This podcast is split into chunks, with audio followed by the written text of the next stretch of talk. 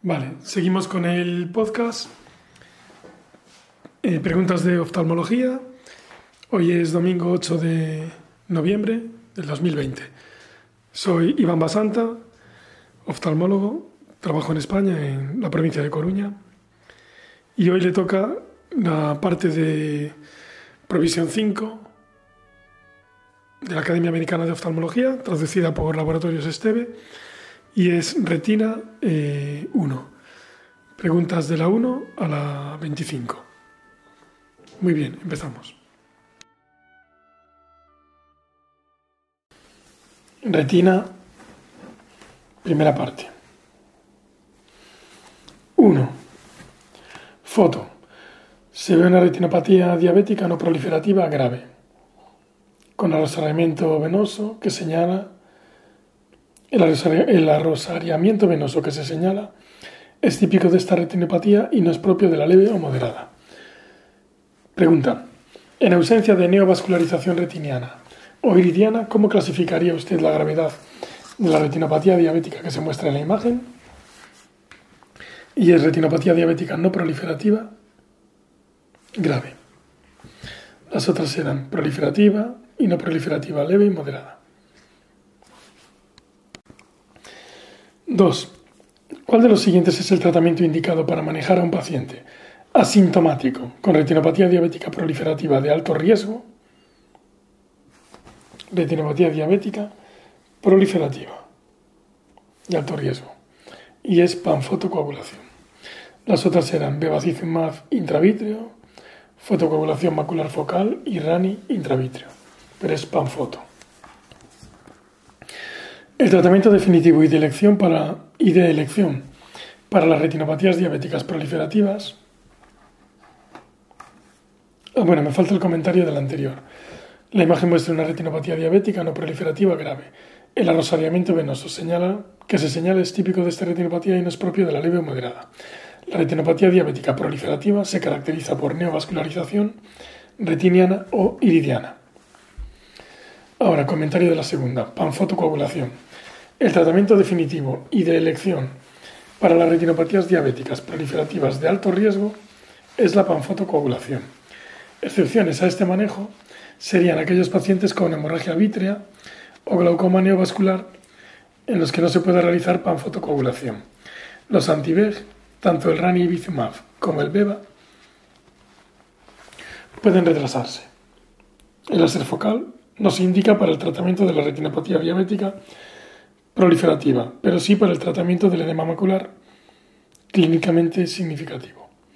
El tratamiento para inhibir el factor de crecimiento endotelial, incluyendo el ranibizumab y el bevacizumab, no se ha demostrado que sea más eficaz que la panfoto en el manejo de la retinopatía diabética proliferativa de alto riesgo. 3. Foto. Se ve una retinosis pigmentaria. Se pierde la parte periférica, o sea, los bastones, que son los de la visión nocturna, las linternas. Pregunta, para el fondo de ojo que se muestra, ¿qué hallazgo asociado espera usted encontrar? Y es nictalopia. Lo otro es exposición ambiental concreta, inicio de los síntomas en la quinta o sexta década de la vida o escotoma central. Y es nictalopia. Comentario. Este paciente presenta degeneración periférica de los receptores, de los fotorreceptores o retinosis pigmentaria, la cual se caracteriza por nictalopia. Nictalopía. La mayoría de retinosis pigmentarias se cree que son de causa genética y suelen presentarse en la primera o segunda décadas de la vida. La herencia puede ser autosómica dominante, autosómica recesiva, recesiva ligada al cromosoma X, múltiple o simple. Los defectos en el campo visual suelen ser escotomas en anillo, parciales o completos, con constricción generalizada o una, isla, central preservada. 4. ¿Qué hallazgo clínico sugiere el síndrome de Bock, Koyanagi, Arada? Y pone manchas cutáneas hiperpigmentadas, alopecia y poliosis, triquiasis o inicio después de los 60 años. Y es alopecia y poliosis. Comentario. El síndrome de Bock Koyanagi arada se asocia con alopecia, vitíligo y poliosis, en un 30% de los casos. Es más frecuente en grupos étnicos de piel oscura y afecta típicamente a los pacientes entre 30 y 50 años. No se asocia con hiperpigmentaciones de la piel. Otros hallazgos ocasionales útiles son cefalea, rigidez cervical y meningismo. 5. El Diabetic Retinopathy Vitrectomy Study demostró la eficacia de la vitrectomía para tratar una de las siguientes complicaciones de la retinopatía diabética. La vitrectomía en la hemorragia vítrea. El hemovitrio. No es ni el desprendimiento de retina traccional, ni la hemorragia intrarretiniana, ni el edema macular. Es el hemovitrio.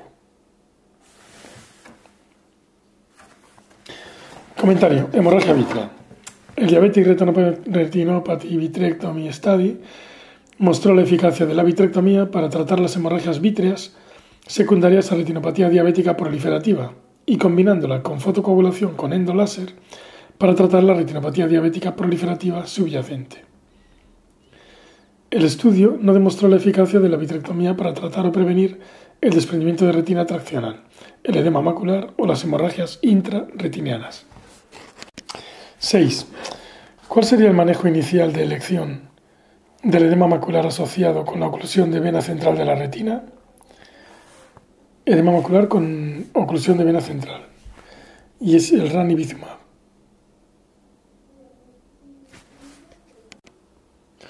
O sea, el Lucentis.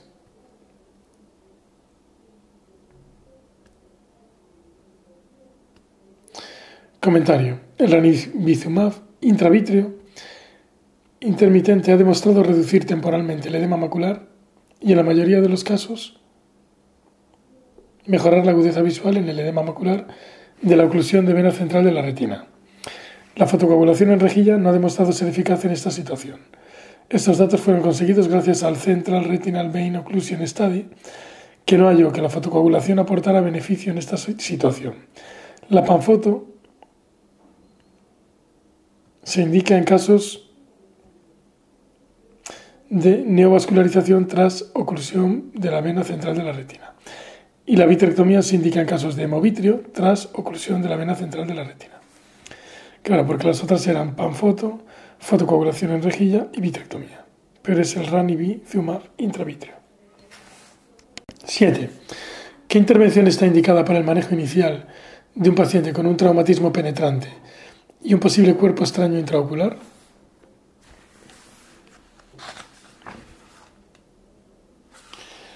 Y es tomografía computarizada. No es ni administración inmediata de corticoides, intravítreos, ni oftalmoscopia indirecta con indentación escleral ni resonancia.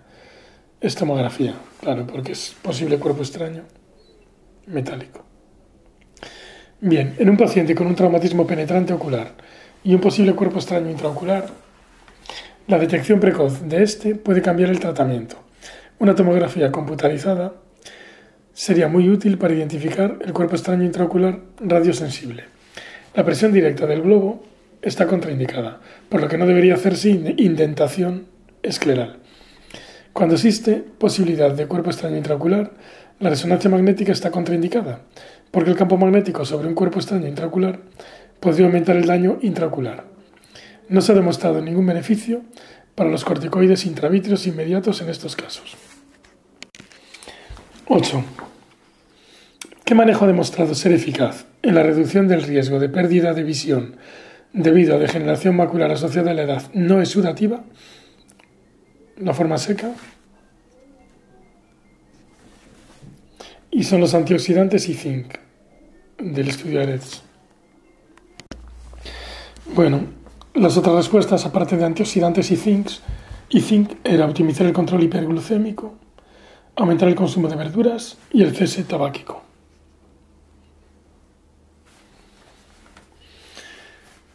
Eh, comentario. El AG Related Eye Disease Study, AREDS, demostró que la toma de beta-carotenos, vitamina E, C y zinc Reduce la pérdida de visión por degeneración macular asociada a la edad, DMAE, en pacientes con DMAE intermedia o avanzada en un ojo. Los otros tratamientos no han demostrado ser eficaces en ensayos clínicos aleatorizados, aunque todos han sugerido beneficio en estudios epidemiológicos. Las encuestas han demostrado que existe una importante barrera a la hora de traducir los resultados del estudio AREDS y los estudios han detectado que hasta un 50% de los pacientes candidatos no se les receta o recomiendan suplementos tipo AREDS. O sea que serían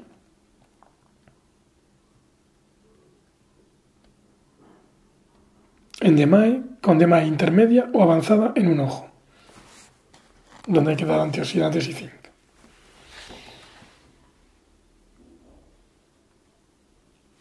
Bien.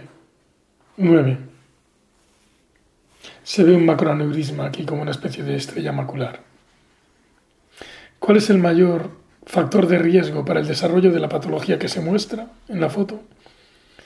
Y es como una especie de estrella macular, macroaneurisma, una hemorragia, y es hipertensión sistémica. No es ni hipotiroidismo, ni edad joven, ni sexo masculino. Es hipertensión sistémica. Comentario. Los macroaneurismas arteriolares retinianos se asocian con hipertensión sistémica. Otros factores de riesgo son la edad, sexta o séptima décadas de la vida, sexo femenino, hiperlipidemia y la enfermedad cardiovascular. Las complicaciones incluyen edema macular, hemorragia subretiniana y hemorragia vítrea. A pesar de las potenciales complicaciones, la recuperación visual suele ser buena. 10. ¿Cuál es la complicación más frecuente de las telangiectasias justafoveales retinianas de tipo 1 y ese edema macular? No es ni hemorragia vítrea, ni neovascularización retiniana, ni desgarro retiniano. Comentario. La complicación más frecuente de las telangiectasias justafoveales retinianas de tipo 1 es el edema macular. Aunque la neovascularización retiniana puede ser una complicación, es menos frecuente que el edema macular. Los desgarros retinianos y la hemorragia vítrea no suelen asociarse a esta patología. 11.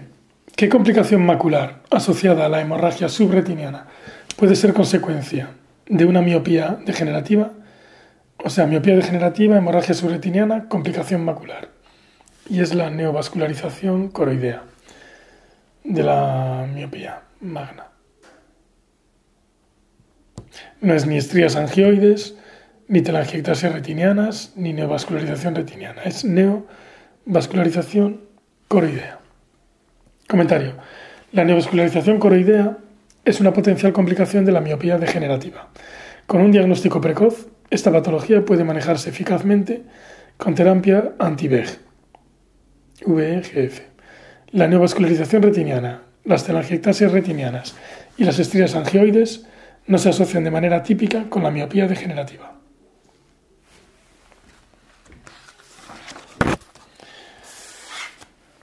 12. En el manejo de un paciente con diabetes bien controlada y retinopatía no proliferativa leve, sin edema macular clínicamente significativo, ¿qué puede considerarse? ¿Qué debe considerarse? Ponerse en contacto con el médico que maneja la diabetes del paciente. O sea, no es ni enviar al endocrino inmediatamente, ni determinar la hemoglobina A1C cada tres meses, ni realizar una angiografía con fluoresceína de manera precoz. O sea, es ponerse en contacto con el médico que maneja la diabetes del paciente. Comentario. El médico de cabecera o el endocrino, endocrinólogo, deberían ser informados de la exploración fundoscópica y de la gravedad de la retinopatía. Estos cauces de comunicación son importantes para un buen manejo de la diabetes. Diversos estudios han demostrado que el mejor manejo de la diabetes se relaciona directamente con menores tasas de retinopatía diabética. El Diabetes Control and Complication Trial, DCCT, UCA, y el Prospective Diabetes Study, UCA, PDS. De todos modos, parece existir un déficit de comunicación. Un paciente con buen control diabético y una retinopatía diabética no proliferativa leve, sin edema macular, debe ser seguido con revisión anual. La geografía no se suele indicar en este estadio de la enfermedad. La consulta con un endocrinólogo no suele ser necesaria cuando el paciente tiene buen control diabético bajo los consejos del médico de cabecera. Las pruebas diagnósticas, como la hemoglobina A1C, se realizan por parte del médico de cabecera en un intervalo determinado según el grado de control diabético.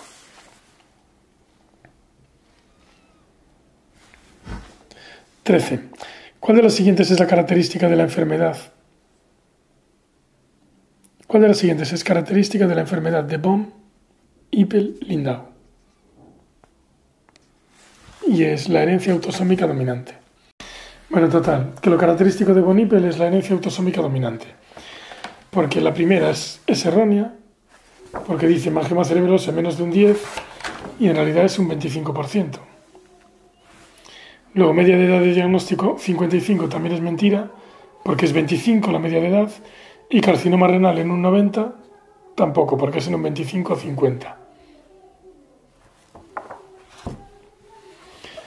La enfermedad de Boni-Lindau tiene una herencia autosómica dominante. La media de edad del diagnóstico es de 25 años.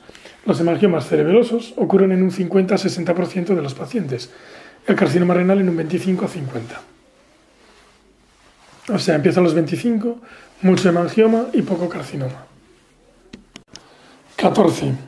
Se ve una foto de una retinopatía diabética. Con edema macular diabético. ¿Qué tratamiento demostró ser seguro y eficaz en el Early Treatment Diabetic Retinopathy Study para el tratamiento de la patología que se muestra? La patología que se muestra es retinopatía diabética con un edema macular y es fotocoagulación láser focal. Claro, donde suda, donde baba. No es ni vitrectomía, ni antiveg intravítrea, ni terapia corticoide intravítrea. O sea, el Early Treatment ETDRS, Early Treatment Diabetic Retinopathy Study, el ETDRS demostró la eficacia de la fotocoagulación focal para el edema macular diabético, aunque el tratamiento con antiveg intravítreo corticoides intravítreos o vitrectomía puede ser eficaz en el manejo del edema macular diabético, que es verdad, pero el LTDRS e fue previo a esos tratamientos, por lo que no fueron evaluados en este estudio.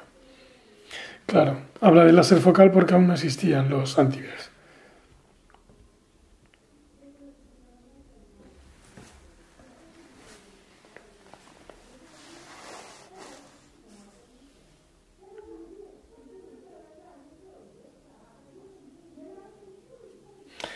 15.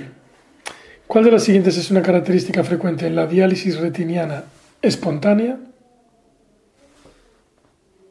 Y es elevación retiniana en el cuadrante temporal inferior. O sea, la diálisis espontánea es temporal inferior. Claro, y el de los golpes es nasal superior, por traumatismo temporal inferior, nasal superior. Y la diálisis retiniana es temporal inferior. Y las roturas en los desgarros son temporal superior.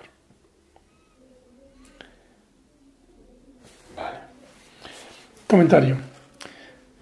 La diálisis retiniana suele afectar al cuadrante temporal inferior.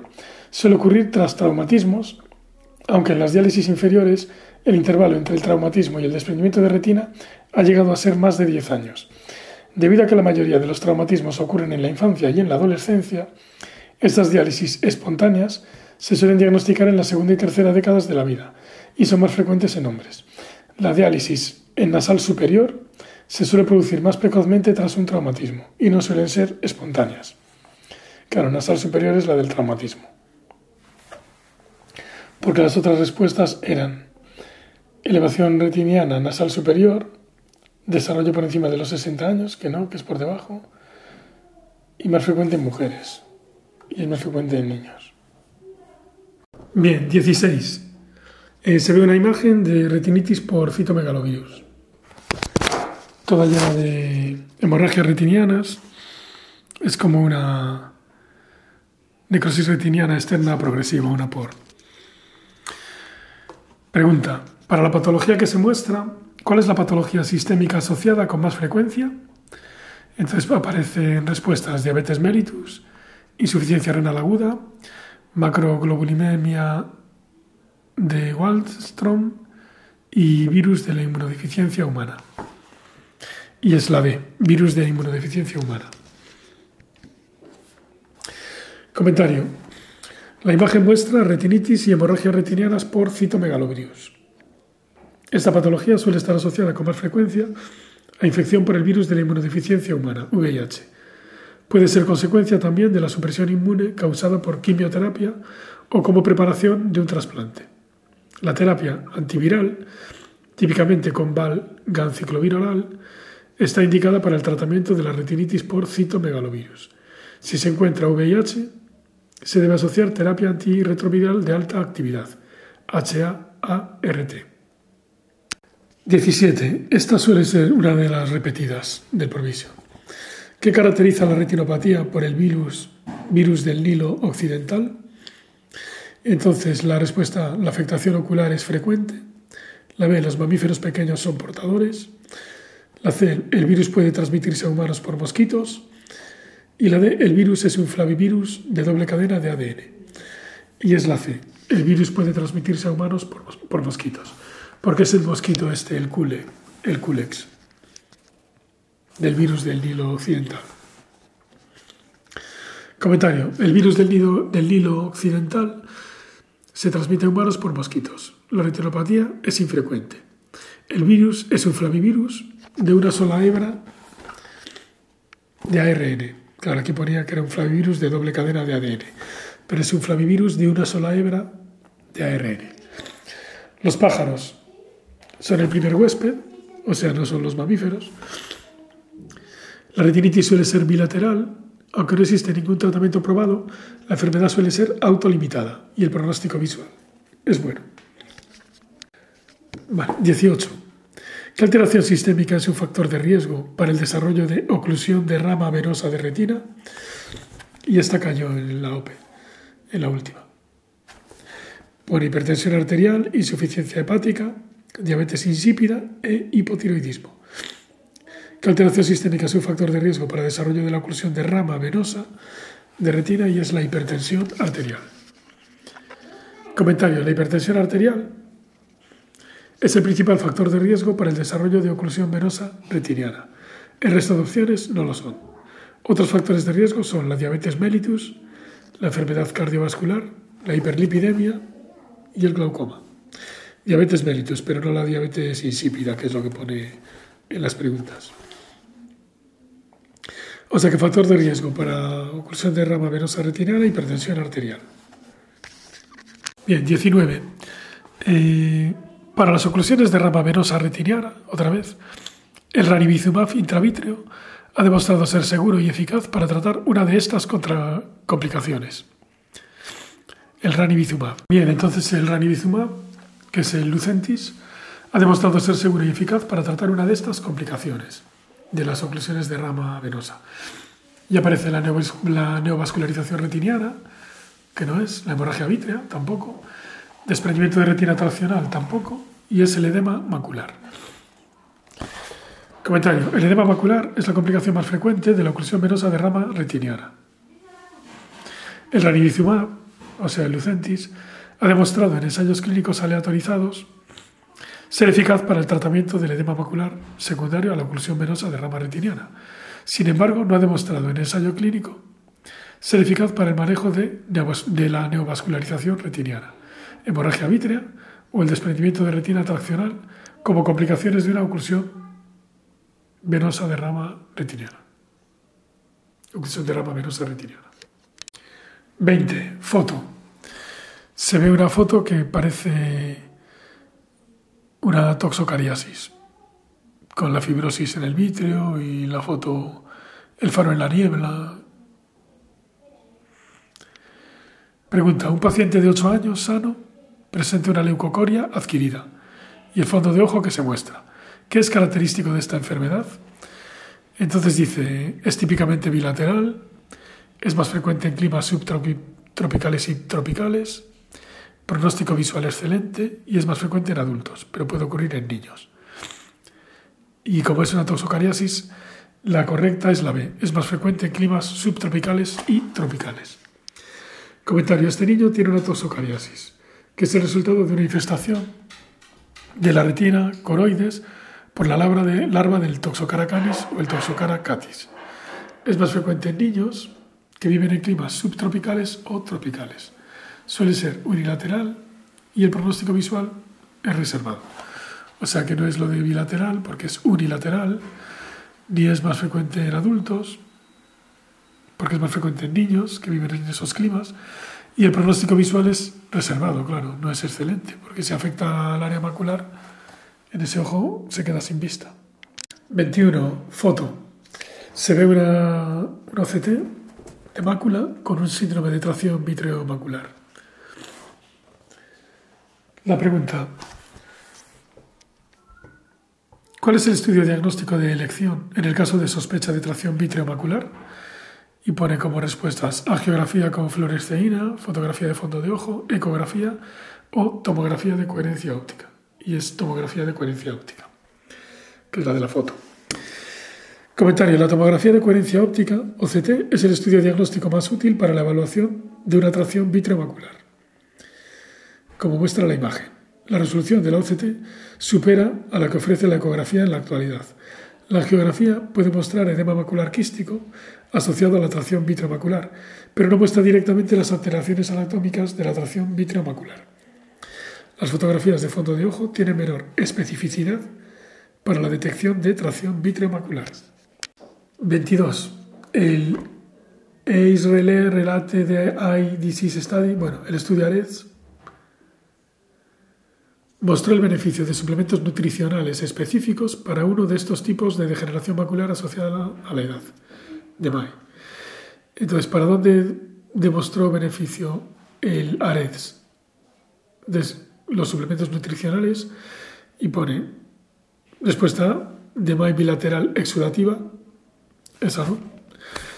B, de MAE bilateral precoz no exudativa, tampoco. De MAI bilateral avanzada no es sedativa, tampoco, porque cuando ya es avanzada ya nada.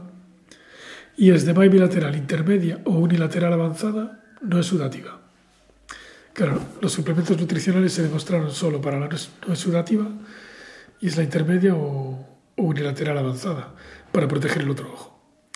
Y bueno, es la respuesta más completa. Yo creo que esta por técnica de examen ya se responde.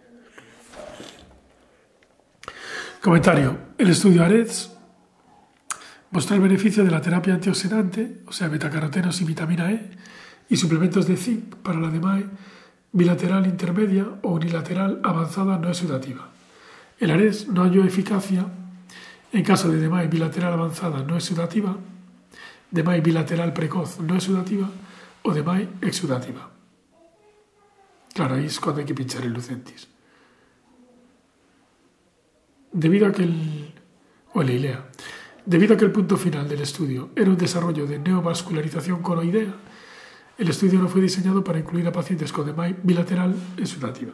O sea, cuando desarrollaban neovascularización ya se paró el estudio. Esos ya no entraban. Por eso no, no se sabe el resultado en los de DMAI bilateral exudativa. 23. Eh, foto. Vale, se ve una fotografía de fondo de ojo. Es una retinografía que se ve un edema macular quístico. Perdón, es una geografía. Pregunta. Tempranamente, tras una cirugía de catarata, el paciente desarrolla cambios visuales sintomáticos. O sea, es un Irving gas edema macular quístico tras la cirugía de catarata. Tras una terapia tópica inicial, que no fue eficaz para esta patología, lo cual se confirma mediante la angiografía fluoresceínica que se muestra. ¿Qué tratamiento adicional recomendaría? O sea, ya le pusieron la terapia tópica, ya le pusieron los la dexametasona tópica, el Maxidex, y ya le han puesto el, de Baferaco, el Levanaco, el Hielox. Entonces, ¿qué tratamiento se recomendaría? Y pone vitrectomía, fotocoagulación con rejilla macular, corticoides perioculares o intravítreos, es esta. Terapia fotodinámica converte por fin, pero es corticoides perioculares o intravítreos. O sea, inyectar un trigón transeptal o el ozurdex intravítreo. Comentario. La imagen muestra un edema macular quístico Ocurre frecuentemente tras cirugía de catarata no complicada. El edema puede resolverse espontáneamente o responder a antiinflamatorios no esteroideos tópicos, que sería antes el acular y ahora el Yelox. De los tratamientos que se ofrecen como opción, los corticoides perioculares o intravítreos son el tratamiento más eficaz para los casos persistentes. Menos frecuentemente, la vitrectomía puede indicarse para tratar complicaciones específicas asociadas, como masas cristalinas retenidas o una atracción foveal. El resto de los tratamientos que se ofrecen no tienen ninguna utilidad conocida en el edema macular quístico. Claro, porque el resto de los tratamientos serán la fotocoagulación corregida macular o la terapia fotodinámica con fin. Bien, 24. En la imagen es una retinografía, la foto, que tiene un agujero macular bastante grande. Entonces, eh, pregunta, para la condición que se muestra, para la patología que se muestra, ¿cuál es la etiología más frecuente? Y las respuestas son mirar al sol, diabetes mellitus, traumatismo o idiopática. Y es la idiopática. Comentario. La etiología de los agujeros maculares de espesor completo no se conoce bien. Por lo tanto, la mayoría se clasifican como idiopáticos. Cuando se asocian alteraciones visuales, la vitrectomía con disección de la hialoides posterior con o sin pelado de la membrana limitante interna y con tamponamiento con gas suele ser la opción quirúrgica de elección. Menos frecuentemente, los agujeros maculares ocurren tras traumatismos contusos. Los agujeros maculares no se asocian con diabetes mellitus o con mirar al sol. Y ahora ya la última, 25, la última de la primera parte. ¿Quién sería el candidato ideal para una retinopepsia, retinopexia neumática? Vale, la retinopexia neumática es inyectar gas. C3F8 o SF6, que es el gas sube. Entonces, eh, respuestas. Paciente fáquico con desprendimiento de retina superior, mácula off, con un desgarro en herradura a las 10. B. Paciente pseudofáquico con agujeros atróficos a las 9 y a las 2 horas. C. Paciente con desprendimiento de retina con retinopatía proliferativa.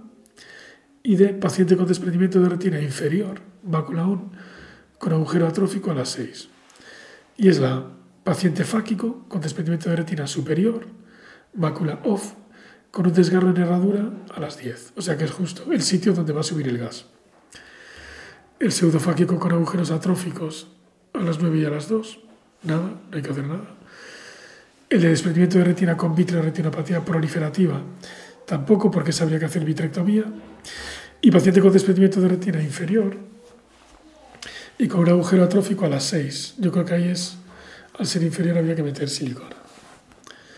Vale, comentario. O sea, respuesta correcta para retinopexia neumática, paciente fáquico con desprendimiento de retina superior, mácula off, con desgarro en herradura a las 10.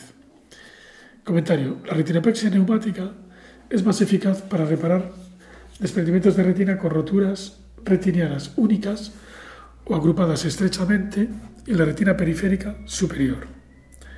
El éxito disminuye en el caso de desprendimientos con múltiples roturas retinianas en varios cuadrantes o en patologías que tengan riesgo de desgarros múltiples o pequeños, que sean difíciles de identificar. Por ejemplo, en caso de lesiones postraumáticas, látice degenerativos y pacientes pseudofáquicos. Hay menor probabilidad de resolución. Las contraindicaciones de la retinopexia neumática incluyen roturas retinianas en las cuatro horas inferiores, de la periferia retiniana o la presencia de tracciones significativas que limitarían las posibilidades de que la retina se reaplicara. Por ejemplo, en la vitroretinopatía proliferativa. Bien, fin pregunta 25. La próxima semana de la 26 a 50.